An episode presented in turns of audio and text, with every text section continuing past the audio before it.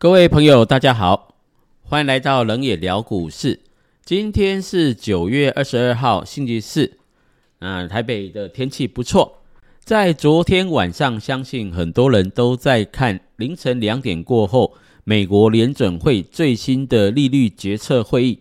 会议结果呢，也如大家所料，最后是升息三码。当联准会公布升息三码过后，美国股市在两点多就出现比较大的波动，先是往下急杀，再往上拉高。道琼工业指数在昨天晚上凌晨两点过后，最高曾经拉到了三万一千零二十点，超过三万一千点。可是，在三点过后，就像水银泻地般一路往下跌，最后收盘指数是三万零一百八十三点。下跌了五百二十二点四五点，跌幅是一点七个百分点。标普五百指数中场下跌了六十六点，跌幅是一点七一个百分点。收盘指数是三千七百八十九点九三点。纳斯达克指数中场收在一万一千两百二十点一九点，下跌了两百四十点八六点，跌幅是一点七九个百分点。费城半导体指数昨天跌幅比较小，收盘指数是两千五百一十四点九六点，下跌了二十四点五四点，跌幅是零点九七个百分点。在昨天晚上，美国联总会公布了升息三码之后，这是最近三次连续升息三码，也就是零点七五个百分点，联邦资金利率目标区间上升到百分之三至三点二五。这是二零零八年以来最高的水准。联准会主席鲍尔在会后记者会重申，联准会坚定致力为美国家庭与企业恢复物价稳定，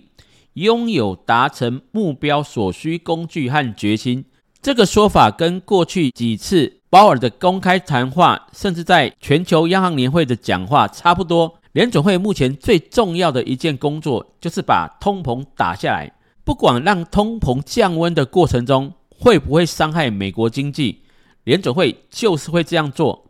所以昨天晚上的道琼重挫了五百二十二点。联准会今年还剩下两次的决策会议，分别在今年的十一月与十二月，时间定在十一月三号与十二月十五号。根据昨天所公布的最新预测。在十九名官员中，有一半预期在今年年底前还会升息五码，也就是十一月跟十二月那两次的联准会会议，至少会升息一次三码，一次两码。联邦资金利率目标区间会达到四点二五个百分点到四点五个百分点。在最新的预测显示，联准会的官员预期明年不会降息，比较可能降息的时间是在后年。二零二四年，不过也有一派乐观预期说，为了刺激经济，明年也就是二零二三年也可能会提前降息。对于这个议题，我是比较赞同联准会可能会在明年下半年降息，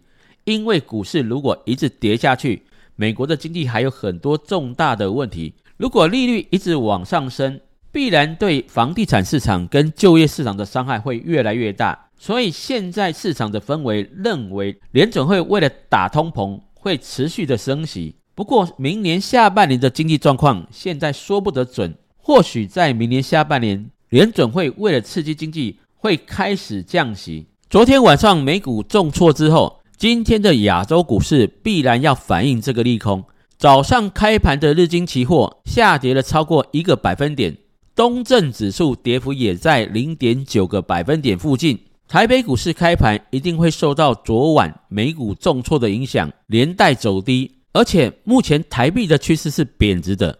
外资在昨天的台北股市又卖超九十二点五五亿元，卖不停。台股最近的成交量也一直在创新低量，种种迹象显示市场是相当保守，只有少数的短线客看着技术面还在市场里面打滚。在昨天晚上，美国联准会公布了最新的利率决策会议之后，美元指数的走势还是相当强劲。目前的美元指数来到了一百一十一点六，目前日元对美元已经贬破了一百四十四，由于美日之间的逆差持续扩大，市场一般认为美国还是会用强势的美元来控制通膨，日本央行也不会在目前的价位出手干预日元的汇价，所以日元到底会不会贬到一百五十，大家都在乐观期待。那台湾的投资人呢？因为观光解禁箭在弦上，很多人已经磨刀霍霍在看日本旅游。如果日元继续贬下去，像我找到机会，一定先冲日本。以目前的汇率到日本旅游，可以买更多的东西，吃更多的美食。日元如果继续贬下去，对台湾的旅客是很大的福音。总之呢，美国联准会这次升级三码已经确定了，市场不确定的因素解除，只是昨天晚上美股的表现跟过去几次美国联准会升级后当天美股大涨的走势完全不一样。代表历史的惯性总会出现改变，没有一种方法永远一成不变。我们也要学会弹性调整。最后呢，来聊一下昨天晚上的美股，在主要的龙头股里面，跌幅最大的是亚马逊，下跌了二点九九个百分点；扑克下跌了二点八四个百分点；脸书跌了二点七二个百分点；特斯拉跌了二点五七个百分点。网飞跌了二点五七个百分点，科技股跌的还是比较重。冷眼聊股市，找到好议题，找到好时机，随时会聊股市的议题，也不排除聊聊生活、聊聊旅游、美食等等。欢迎您随时追踪冷眼聊股市，祝各位心想事成。